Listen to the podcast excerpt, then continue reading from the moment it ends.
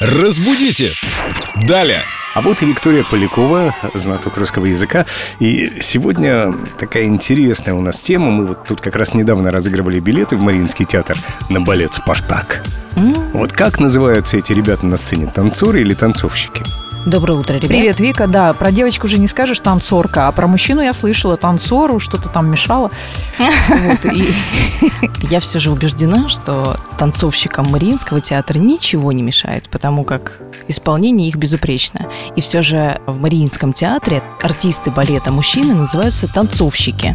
Именно с таким, кстати, ударением. Не танцовщик, а танцовщик. А танцор – это может быть и артист балета, и просто человек, который хорошо танцует. То есть э, артист балета у нас может быть и танцором, и танцовщиком. А если, например, мы говорим о Семене, который шикарно танцует, он будет просто танцор. Вы с ним танцевали? Нет, Мне ни разу не мне не удалось. довелось посмотреть на это действо. Ну, Но он спасибо вам за такое лестное предположение. А ты вообще танцуешь? Я прекрасный танцор диска.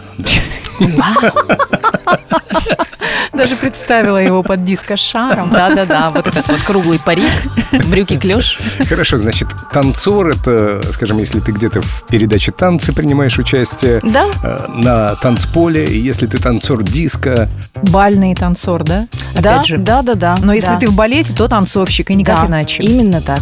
Мы поняли. а девочки А девочки танцовщицы, не танцовщицы, либо балерины. Мгм. А Розенбаум пел «Танцовщицы золотой».